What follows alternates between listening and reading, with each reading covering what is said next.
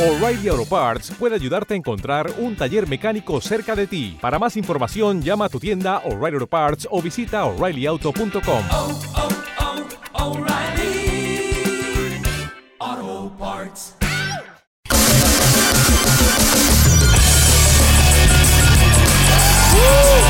¿Ves? Yo lo, yo lo prometí, lo- o sea, yo no olvido, ¿eh? Yo no olvido.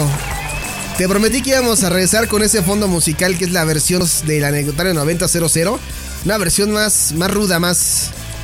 Pues más intensa, ¿no? Perfecto, sí, me gusta, me gusta mucho. Oye, me pero- emociono y te- recuerdo viejos tiempos. Oye, pero irá, o sea, irá, irá con. el- mi duda es, yo entré muy rockero y todo, pero irá la música de fondo con lo que vamos a hablar. Esa es la incógnita de esta noche. Es, es un tema a debatir, fíjate, porque hoy efectivamente voy a hablar de una banda, sí, señor. Em, y no es una banda de rock, pero sí era respetada, incluso por los rockeros, me atrevo a decir. Ah, no manches, en serio.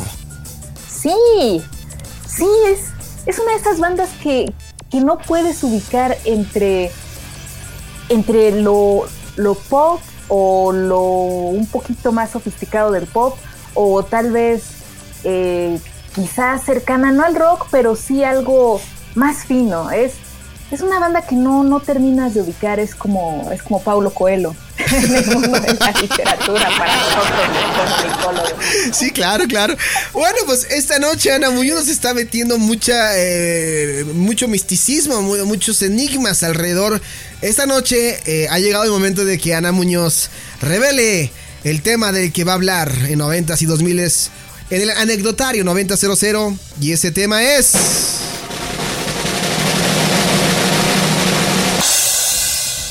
Savage Garden. Ah, mira, nada más, qué cosas. Oye, sí, Savage Garden, ahora que lo estás mencionando, yo, yo tengo mis mejores memorias, al menos románticas, con Savage Garden. Claro.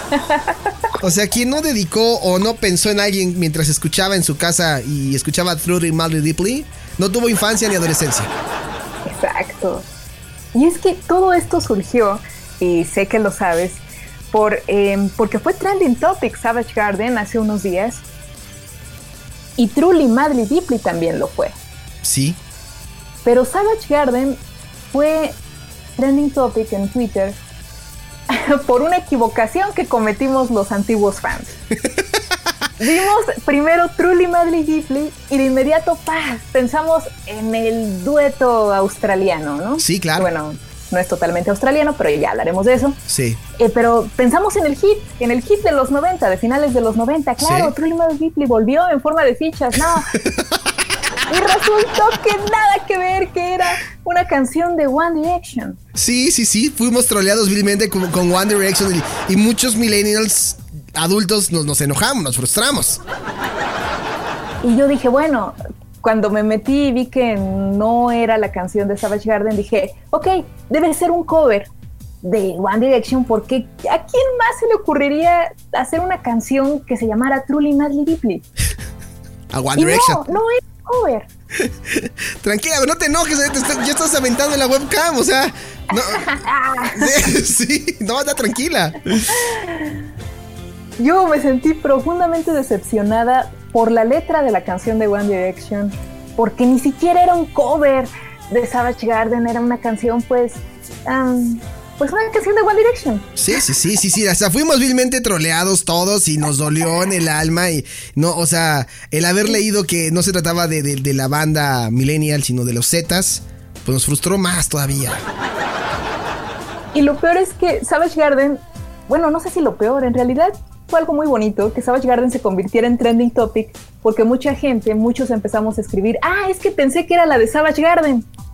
Y así se volvió trending topic Savage Garden, Sí. por una equivocación con la canción de Truly Que suele pasar mucho en Twitter, ¿no? De repente alguien menciona alguna palabra, alguna frase y piensas que se refiere a algo y ya cuando te pones a investigar bien resulta que es algo de, de política o algo así. Chale.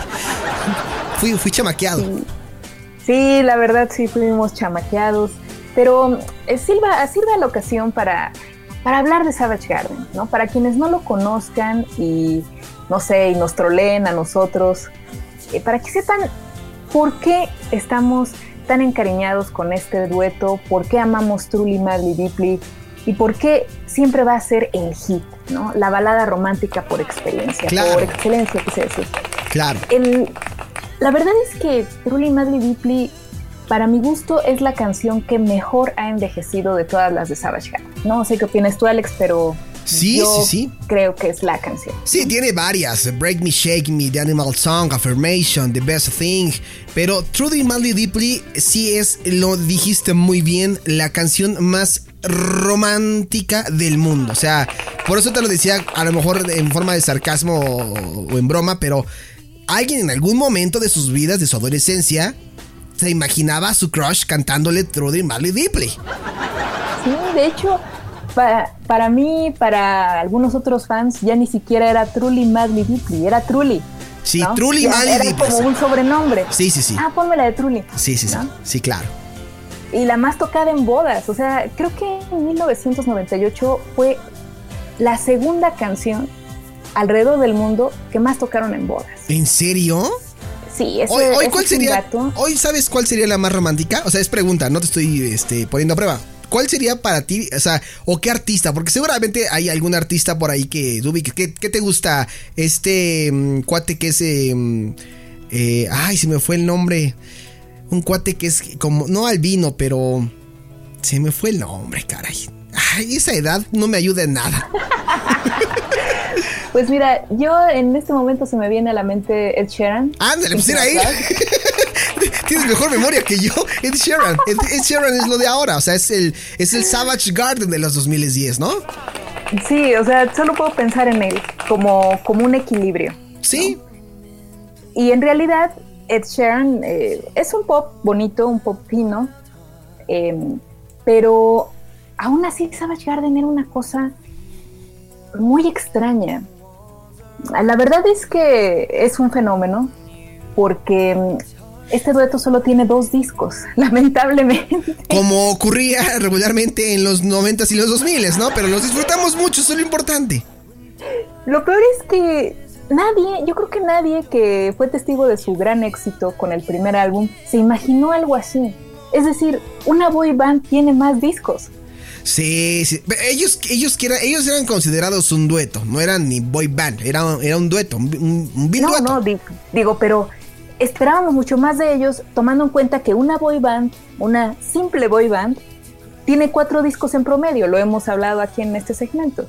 Sí, claro. Lo- eh, mejor ejemplo de Anita, los New Kids on the Block y las 10.000 versiones que sacaron y Marinela y todo eso, ¿no? La mezcla, la mezcla y el Dance Club Mix y el Lounge Mix y todas esas cosas. Y pues esperábamos más de Savage Garden porque, bueno, la rompió con su primer disco, vendieron más de 11 millones de copias, si no mal recuerdo.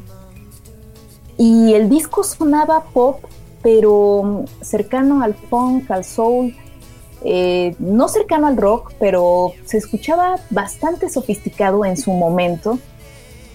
Y pues hasta los del rock no sabían qué decir, ¿no? Así como de, ah, bueno, sí, Savage Garden, sí, está bien. Sí, sí, son la nueva propuesta del rock. No, no, no, es que ellos son... Es algo raro de explicar. Ah, entonces omito mi opinión. sí, algo así, Sí, ¿no? sí, sí. No, no se podían lanzar contra ellos y atacarlos porque la música no era mala, al contrario, era bastante buena, pero no dejaba de ser pop. Sí. In- incluso, bueno, ellos saltaron a la fama eh, a finales de los 90, 1997, con un sencillo llamado I Want You. Así, claro. I want you. Sí, y es este sencillo sonaba muchísimo a otra banda de los 90 e incluso de los 80, un dueto también sueco llamado Roxette.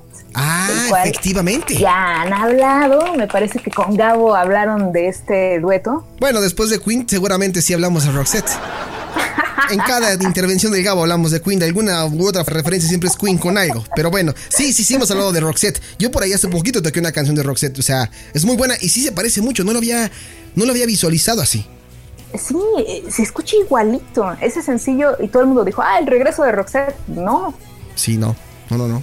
Y después empezaron a encasillarlos y a decir, ah, bueno, es que Roxette debe ser su, su influencia, ¿no? Ustedes quieren ser como Roxette. Y el vocalista llamado Darren Hayes, el vocalista de Savage Garden, se enojaba muchísimo porque decían, no, es que nuestra música no es como la de ellos, la de ellos es como más simple y nosotros queremos hacer algo más profundo, ¿no? Siempre viene alguien mejor. y no le gustaba y se enojaba. Y bueno, todos, todas esas voces que los comparaban con Roxette fueron acalladas al poco tiempo cuando sacaron un sencillo llamado To the Moon and Back. Uy, no, hombre, no, ni le muevas a To the Moon and Back. Lo voy a buscar aquí en mi biblioteca musical ahí sí, ahí sí se vio que nada que ver con Roxette, que quizá ese primer sencillo, pues a lo mejor fue para destantear, pero que en realidad iban con todo y traían una nueva propuesta. Sí, sí, sí, completamente. Era and Back, una balada también, pero ahí con la guitarra chillona, con pianito. Estos sonidos medio raritos como espaciales, como que te transportaban, ¿no? Exacto, era una canción que te transportaba. Hoy en día, tristemente, yo ya no siento ese efecto, ¿no? Ya, ya siento que se escucha viejona la canción, ¿no? Por eso digo que Truly es la que ha envejecido mejor, porque todavía la sigo escuchando fresca, bonita, con cariño, ¿no? Y bueno, To the Moon and Back también la escucho con cariño, pero siento que ya en esta época, pues, como que la gente diría, ¿qué onda con esa rola? Pero en su momento, en su momento era la consentida, la escuchabas en todas las estaciones, un comodín porque la escuchabas en estaciones de pop en español, las escucha, la escuchabas en estaciones de dance como Alfa y en las de adulto contemporáneo porque también encajaba. Estéreo 100 y como de ese estilo, ¿no? Exacto. Y se escuchaba muy bien, sobre todo al final cuando se mezclaba la guitarra con el teclado, era fantástico.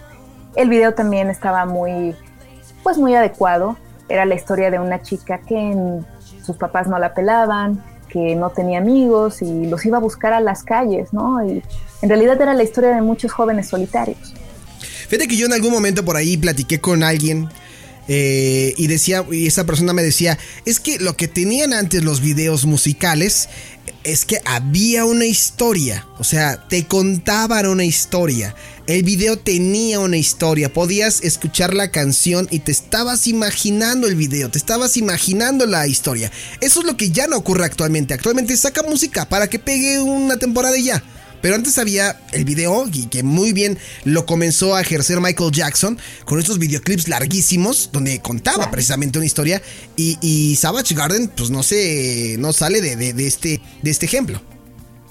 Sí, la verdad es que bueno, sabemos el auge del videoclip fue en los 80, precisamente eh, me recuerda mucho esta canción de Video Kill the Radio Star. Ah, sí, o sea, fue, fue el boom para que conocieras a tu artista, para que pues desplegara pues toda su creatividad, el, director, eh, las imágenes yuxtapuestas y el recurso de la historia, pues bueno, pegó muchísimo. Claro que en un principio, eh, bueno, no con Michael Jackson, pero sí con muchos cantantes, sobre todo aquí en México, en un principio el video era platicarte la canción de la manera más obvia, ¿no? Es así como de, estoy pensando en ti y aparecía el tipo ahí pensando. Veo la luna brillar y aparecía la luna y el tipo mirándola, ¿no? O sea, sí, sí, sí.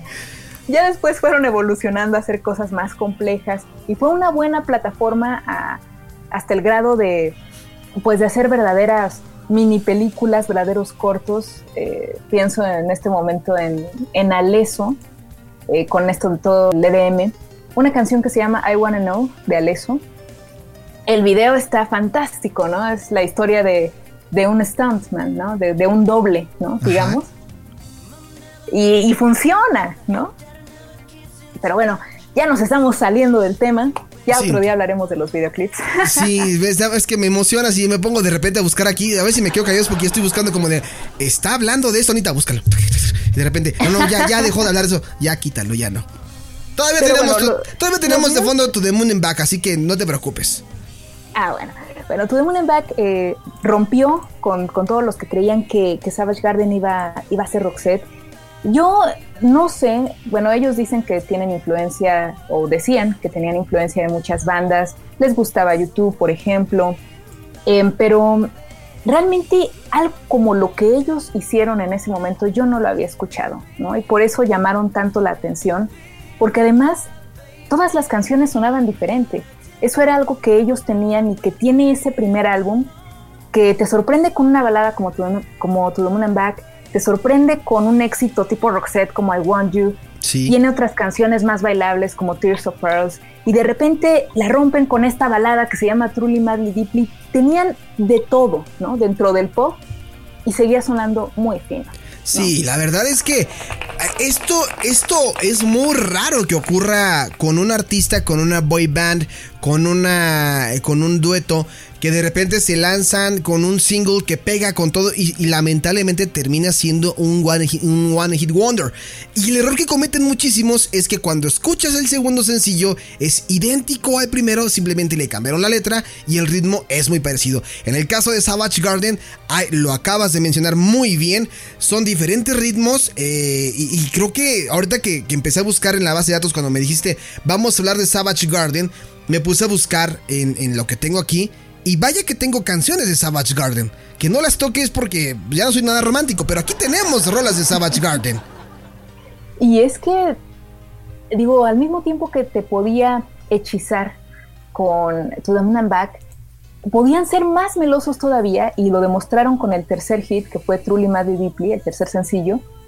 Sonaban melosos, pero no te fastidiaban. No era una canción cursi.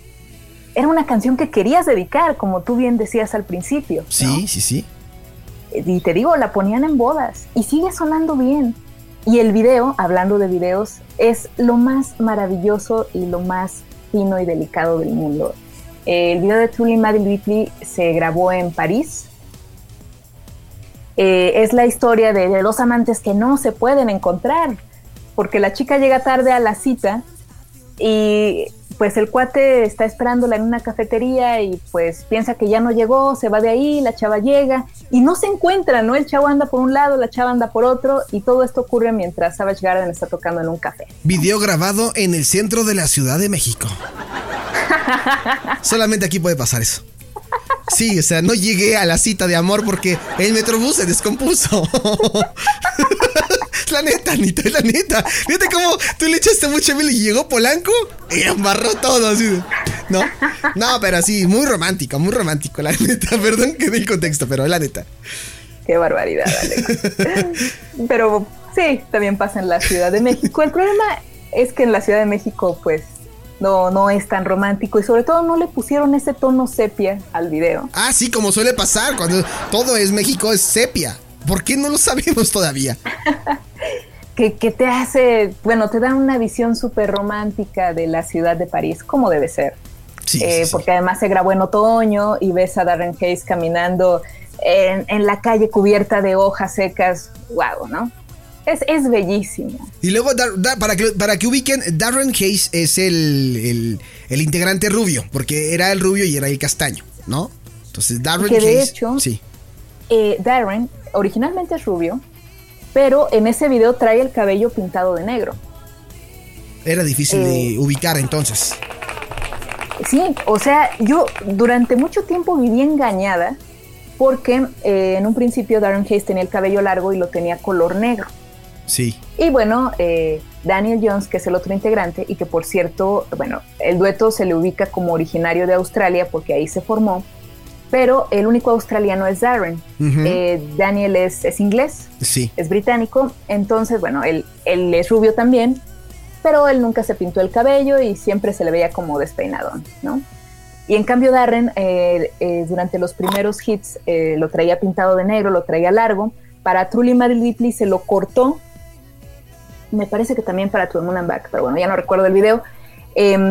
En Truly Madly Deeply sí es clarísimo que, que ya lo traía cortito, lo traía con, con este look de, de pelos parados sí, sí, sí. pero lo seguía teniendo negro. Entonces, no, es que es trigueño, ¿no? Porque los ojos los tenía, bueno, los debe seguir teniendo, Sí. grandes y azules. Y con el cabello negro, pues era como Blancanieves en masculino, ¿no? Porque la piel la tenía súper blanca. Ajá. Sí, sí, sí, sí, claro. Entonces, bueno, lo siento, es que recordé eso de. Sí, sí, sí. Con el, con el pelo negro como el ala de un cuervo y la sí, piel blanca como. sí, sí, sí, sí, sí.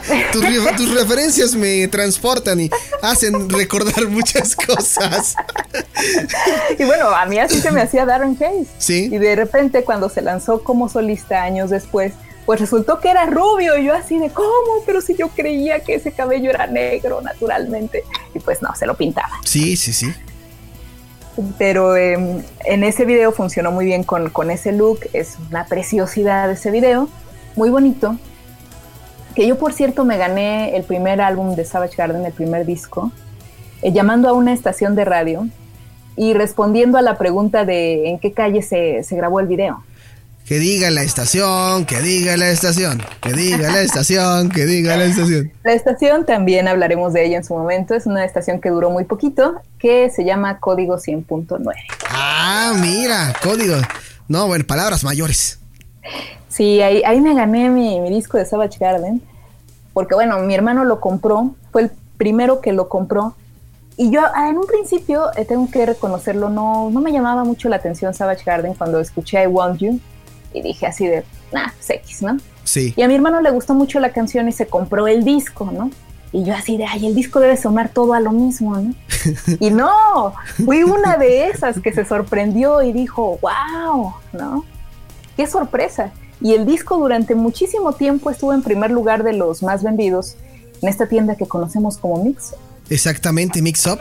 Eh, Todavía existe por ahí algún Mix Up, pero ya con un giro completamente distinto. Ya es más como DVDs y esas cosas. Sí, ya han diversificado un poco el mercado porque, bueno, ya. ¿Tú también llegabas? ya tú- somos poquitos los nostálgicos que compramos CDs. Sí, muy pocos, de hecho, somos muy pocos. Pero tú, tú llegaste a hacer lo mismo que, que, mm, que Renata en Amarte Duele, llegar a escuchar los discos al Mix Up y no comprar los discos. Uy, uy, uy. Es un clásico, ¿no?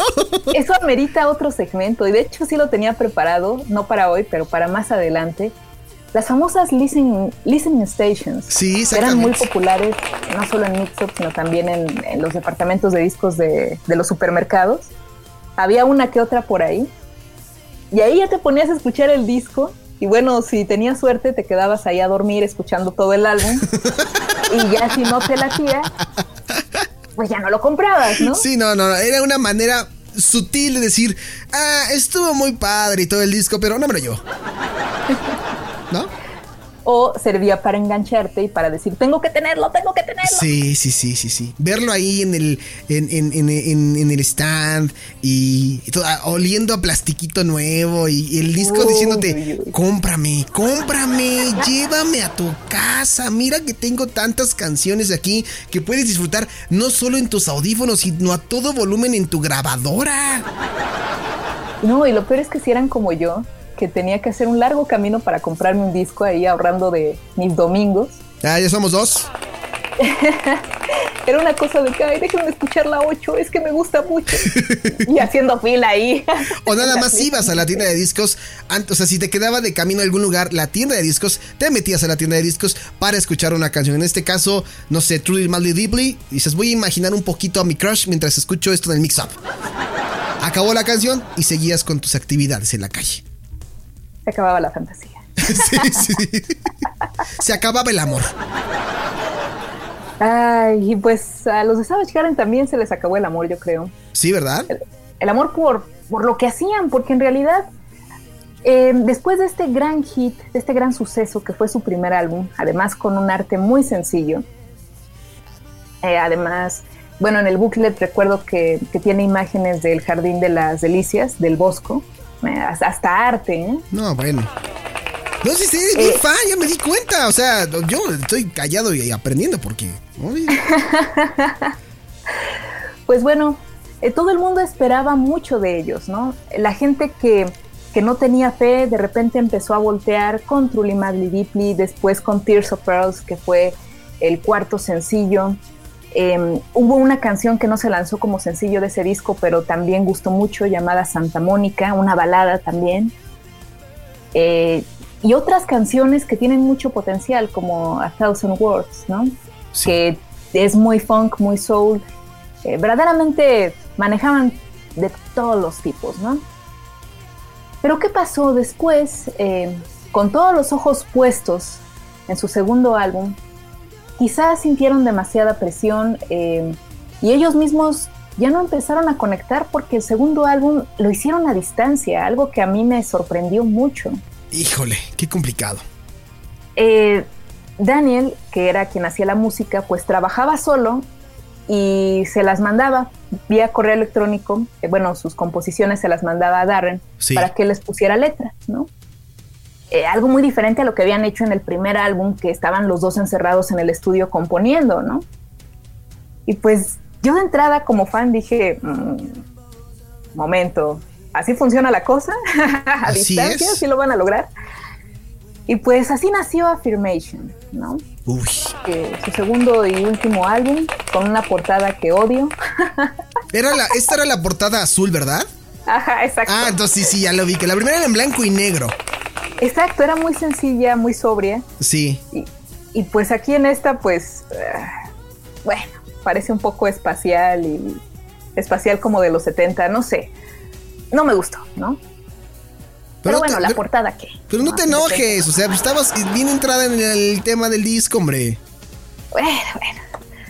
Es que, bueno, fue tan triste. Eh, muchos esperábamos con gran pasión Affirmation. Yo, que reconozco que no me atrapó en un principio Savage Garden, poco a poco me fui convirtiendo en fan.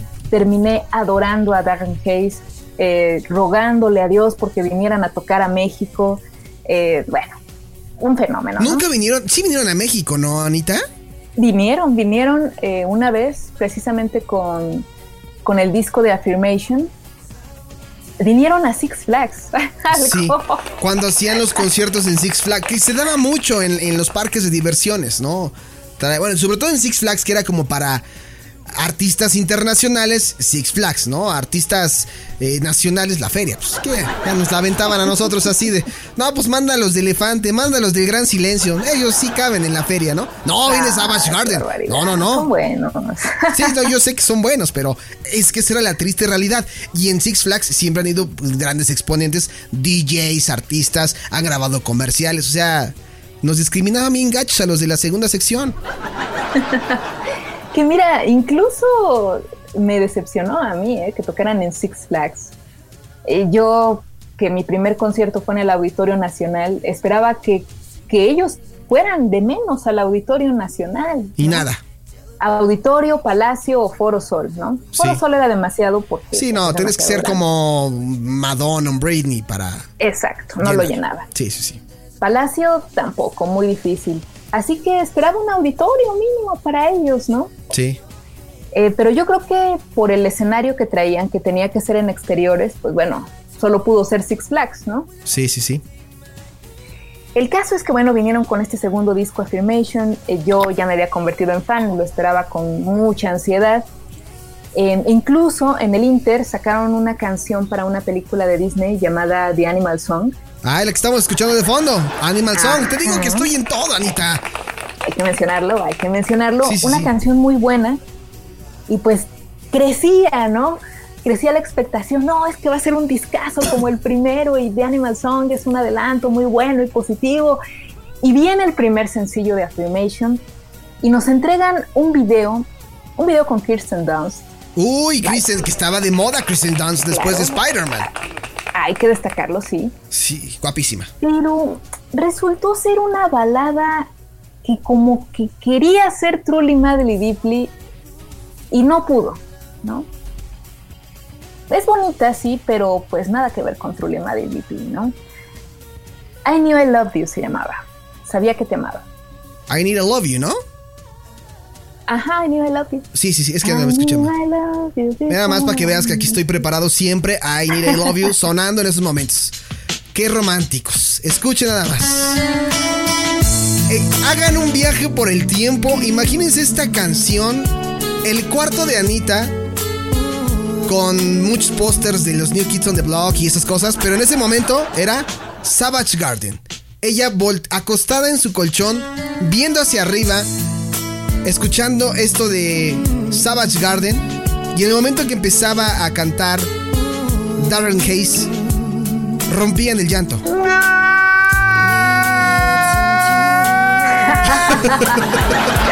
Ahí sí, fíjate, fíjate que sí, porque yo siempre amé la voz de Darren. o sea, Ah, no, eso sí, sin lugar a y la dudas. sigo amando, es una voz melodiosa, bonita. Sí. Darren incluso era muy fan de Michael Jackson. Ah, pues qué referente tenía también. O sea, ahí se ve luego, luego. Y, y no nada más con él, ¿eh? O sea, no porque sea Michael Jackson. Pero los artistas que tienen como referencia a Michael Jackson, o ya, por, por ejemplo, ahora, o Jamiroquai, así, tienen una gran ventaja: voz o baile. Eso es lo que yo creo. Ya me hiciste cara, no me estés haciendo caras. No, no, digo que tienes la razón. Ah, ok, ok, ok, ya. Estaba haciendo caras Estoy en la boca. afirmando. Ah, ok, afirmando, perfecto. Sí, pero tienen- si tienen el referente, seguramente, ¿no? Sí, sí, sin duda. Eh, y Darren, bueno, lo comentaba en entrevistas, eh, su primer concierto fue, fue uno de Michael Jackson, lo vio cuando estaba con la gira Bad Uy, y sintió que se iba a morir. Él así lo cuenta. Sentí que me iba a morir cuando lo vi en el escenario, pero de repente dice que se le pasó la emoción porque él quiso ser como Michael Jackson. Quiso Sí. cantar, quiso aparecer en un escenario y tener a las multitudes a sus pies como en ese momento Michael Jackson. Y es muy gracioso porque mm, recuerdo que cuando ponía mis discos de Savage Garden y mi mamá lo escuchaba, decían, suena como Michael Jackson. híjole, Y qué pues gacho. bueno, ciertamente la voz no es igual, pero, pero pues el color podría ser parecido, ¿no? Sí, sí, sí. Eh, y bueno, es melodiosa, a mí me transportaba siempre hasta, ah, siempre hasta las nubes. Sin embargo, esta baladita es bonita, es una buena canción, pero no es Truly Madly Deeply.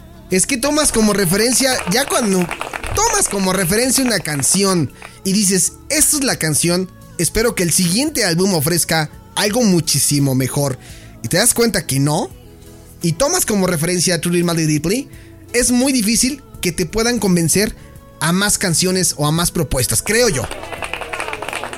Sí, la verdad es que yo esperaba que sorprendieran con otro ritmo. eh, bueno, así como The Animal Song, que suena distinta a cualquiera de sus canciones del primer álbum.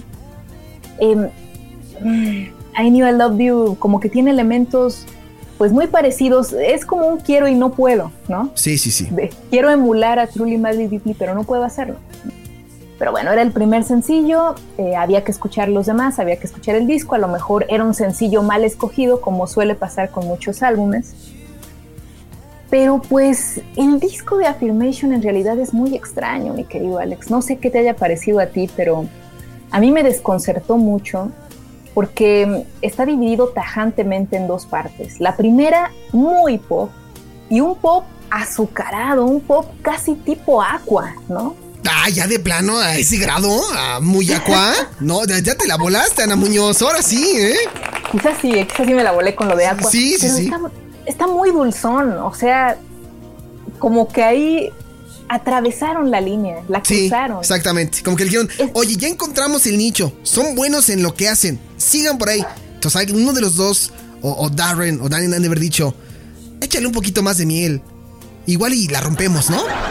Y ahí la rompieron, pero para mal. Sí fue como los sucosos. Me lo estoy imaginando. Sí, sí, sí, sí. Demasiado azúcar. Sí, sí, sí, sí. Y, y de repente se oscurecían en la segunda mitad del álbum, pero así un- se oscurecían de plano, era un fundido a negros, ¿no? Sí. Eran canciones que decías, ay, caray, hasta me hacen sentir, pues más que triste, me hacen sentir como, pues como sola, como... Depresivo. no sé. Ajá, me asustan, no sé.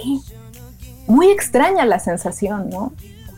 Y pues sí, faltó, faltó esa mezcla que yo creo que se hubiera logrado muy bien si ese disco lo hubieran hecho los dos juntos. Presencial. refiero a- a- al mismo espacio físico. Sí, presencial, o sea, los dos juntos, no como lo hacen ahora estos éxitos eh, efímeros, ¿no? De, ah, cantó Justin Bieber con Ariana Grande, pero Justin Bieber estaba en Estados Unidos y Ariana Grande estaba en Londres, ¿no? Pues ya no es lo mismo, o sea, no lo sientes, se pierde la magia de una canción, de un dueto, caray. Sí, la verdad es que mm, sí, no es un mal disco, pero es un disco extraño. Yo, yo rescataría, por ejemplo, mm, Crash and Burn, que fue una buena balada. Ah, claro, sonaba, sonaba diferente. Em, pero todo lo demás como que no tenía, no tenía carácter, le faltaba, pues le faltaba un sello, una identidad. Las baladas no estaban mal, pero sonaban como, como flojonas, como esta de I Knew I Loved You. Después teníamos el pop azucarado de Affirmation y The Best Thing, que además la escogieron como sencillo, algo que yo no estaba muy de acuerdo. Y luego tenías estas baladas de piano, canciones como Gone in Down Romance, que, que te decía, mata balazos al romance. O sea, a ver, venimos de I Knew I Love You y ahora me dices que mate a balazos al romance. Es que era un disco futuro para tóxicos.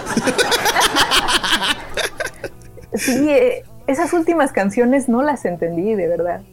Digo, la última es muy desgarradora. Eh, también tiene una, pues que es casi casi con puro teclado, que es la de To Death and Coffee Machine. Pero me faltó el equilibrio, me faltó la mezcla. Y pues bueno, tristemente después de este álbum, que no vendió tanto como el primero, pues Savage Garden se desintegró. Sí, caray, se desintegraron. Ahí ya. Después se lanzó Darren Hayes, se lanzó como, como solista y tuvimos por ahí Insatiable. Una, a mí en lo personal sí me gustó Insatiable. eh, porque venía mucho de Savage Garden, aunque ya no eran Savage Garden. Sí, hasta eso tenía, tenía canciones rescatables como la primera, la primera, el primer track, no recuerdo cómo se llamaba, pero eh, empezaba bien, sonaba un poco a To the Moon and Back, bueno, por la mezcla eh, que querían hacer de los instrumentos, pero mm, no recuerdo, no recuerdo el nombre de, ese- de esa canción, pero era el primer track que ¿Antes de después Insatiable? del disco Insatiable. Eh, pero hubo otras rolas que no aguanté por ser demasiado pop. Y ahí como que Darren ya dijo, ya, lo mío es el pop y Daniel Jones me estorbaba. Y ya fue completamente pop. Eh, y ya no me gustó tanto. Híjole, qué fuerte, Anita. Después, es que, bueno, tenía razón, eh, mi hermano me lo comentó alguna vez. Dice, es que Daniel era como el equilibrio ahí, ¿no? Sí. Y, cuando se quedó Darren solo, pues ya no hubo más. Y bueno, le pegó este disco de Insatiable. Después sacó eh, otro álbum que ahí sí era super pop y hasta dance. Y ahí sí ya, ya no lo seguí, le perdí la pista. Eh, me parece que sigue por ahí trabajando, todavía sigue activa su página de internet. Pero pues bueno, ya nada que ver con lo que fue el éxito con Daniel Jones y Savage Garden. ¿no? Que curiosamente el nombre era Jardín Salvaje y lo que más le- lo que más les pegó fueron las baladas, pero ¿qué hacer? Oye, Anita, pues hoy, hoy no, creo que hoy no hay crónica, porque regularmente cuando hablas de alguna boy band, algún artista o algo así, siempre nos viene acompañado de una triste anécdota que algo que te ocurrió, pero por lo que estoy escuchando, aquí todo fue miel, mucha miel, llegando a la diabetes musical. ¿No? Podría ser, podría ser mucha miel. Bueno, yo sufrí mucho cuando se desintegraron, no lo esperaba. Cuenta la leyenda que el propio Daniel Jones se enteró del, de la ruptura cuando Darren Hayes lo anunció a los medios. ¡Ah, qué gacho! Sí. Bueno, eso no, no está verificado, pero eso era lo que se decía. Lo que se acostumbra Que a hacer en la política, ¿no? Los despiden en plenas conferencias de prensa. Una cosa de que su papá estaba viendo la televisión y mi hijo, ¿qué crees? Creo que ya no tienes chamba. En fin. Pues así pasó. Oye, Anita, pues interesante esta crónica sublime de la maestra. Grande. Ay, no, eso no, eso no. ¿Por qué se puso eso? Perdón, era una tenía que haber sonado, Anita. No, qué bueno que no lo escuchaste. Creo que no lo escuchaste. Es un efecto que se confundió. Pero bueno, eso fue lo que me ocasionó escuchar la anécdota. O sea, eso. Pero el caso es que, iba a decir, la maestra de la crónica noventera una vez más lo logró. Ana Muñoz, hablando de Savage Garden y de- del impacto que tuvo. ¿Y te parece si para cerrar este segmento, antes de que des tus redes sociales y todo eso, por supuesto, cerramos con la canción con la que todo el mundo recordaremos a Savage Garden? ¿Cuáles son tus redes, Anita? Mis redes son Twitter, arroba ana-nzr. En Facebook ponen en el buscador arroba Ana Munoz Blog, así todo junto, y les aparece mi página, Ana Muñoz. Y en Instagram estoy como Analyze MZ, Analyze con Y y S. Perfecto, pues ahí está Anita Muñoz, la maestra de la crónica noventera. Anita, te dejo, te agradezco mucho este espacio y nos vamos a ir con eh, Truly Madly Deeply para que ahorita le subas a tus bocinitos ahí en tu casa y chillemos juntos como ballenas. Claro que sí. Encantadísima. Muchas gracias, Alex. Y gracias a todos. Te mando un fuerte abrazo, cuídate. Igualmente, cuídense. Bye bye.